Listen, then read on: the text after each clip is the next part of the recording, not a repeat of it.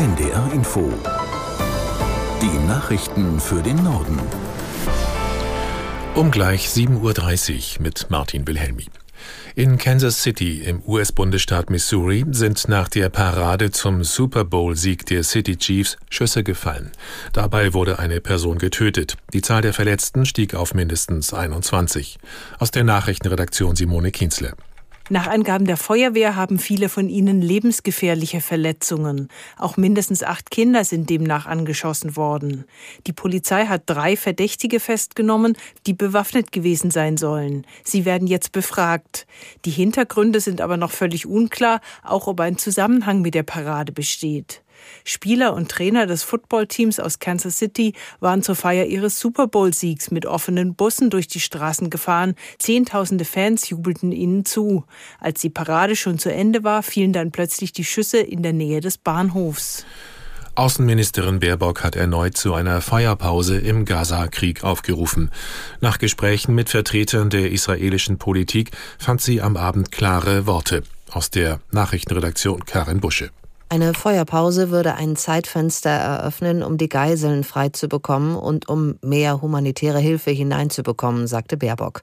Sie bekräftigte, dass eine israelische Offensive in Rafah im Süden des Gazastreifens eine humanitäre Katastrophe mit Ansage wäre. Dort harten 1,3 Millionen Menschen aus, auf engstem Raum, so Baerbock.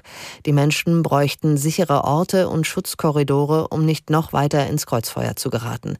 Außerdem müssten mehr Grenzübergänge Grenzübergänge geöffnet werden, damit mehr Hilfsgüter und Medikamente eingeführt werden könnten. Heute setzt Baerbock ihren Besuch fort. Unter anderem war ein Treffen mit Staatspräsident Herzog geplant.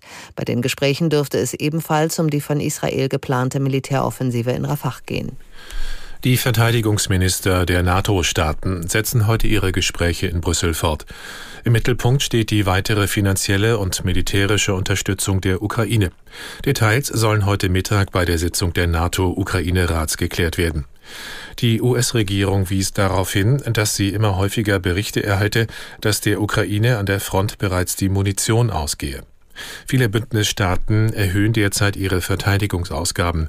NATO-Generalsekretär Stoltenberg sagte, dass 18 der 31 Mitglieder dieses Jahr mindestens die gewünschten zwei Prozent ihrer Wirtschaftsleistung für Rüstung ausgeben würden. Verteidigungsminister Pistorius hat die Debatte über mögliche EU-Atomwaffen kritisiert. Es gebe jetzt keinen Grund, über den nuklearen Schutzschirm zu diskutieren, sagte Pistorius in den ARD-Tagesthemen. Vielmehr sei Gelassenheit gefordert.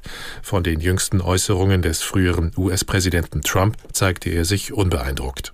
Mir jagt das keinen besonderen Schrecken ein, ehrlich gesagt, weil ich mir ziemlich sicher bin, dass die Mehrzahl der Verantwortlichen in den Vereinigten Staaten von Amerika sehr genau wissen, was sie an ihren transatlantischen Partnern in Europa haben, was sie an der NATO haben. Und dort wissen viele, was es bedeutet, die transatlantischen Bänder zu zerschneiden oder zu überdehnen. Wer das tut, der gefährdet eigene geopolitische und strategische Interessen und am Ende sägt er den Ast ab, auf dem er sitzt. Also ich muss wirklich sagen, das sind Äußerungen, die man zur Kenntnis nehmen muss. Wir müssen einfach bei uns bleiben und nicht wie das Kaninchen auf die Schlange starren. Bundesverteidigungsminister Pistorius. In der Ukraine ist erneut landesweiter Luftalarm ausgerufen worden.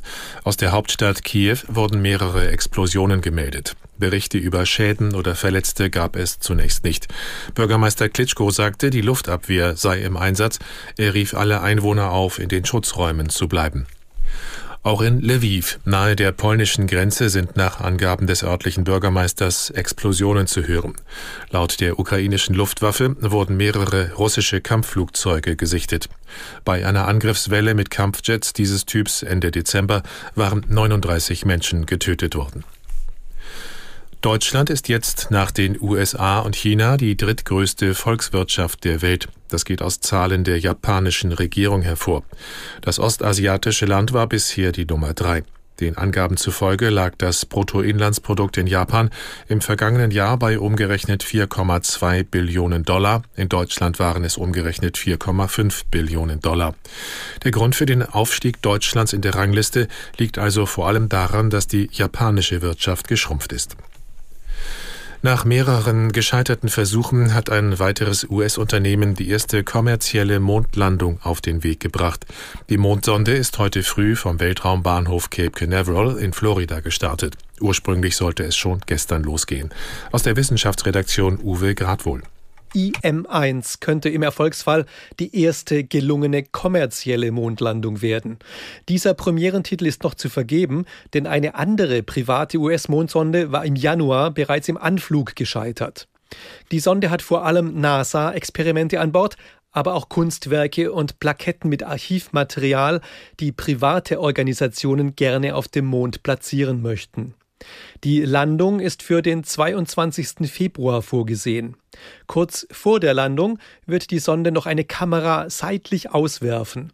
Diese Kamera fällt dann parallel zur Sonde in Richtung Mondboden, filmt währenddessen und macht so sichtbar, was bislang noch nie im Realbild zu sehen war. Die Landung einer Sonde auf dem Mond. Und das waren die Nachrichten.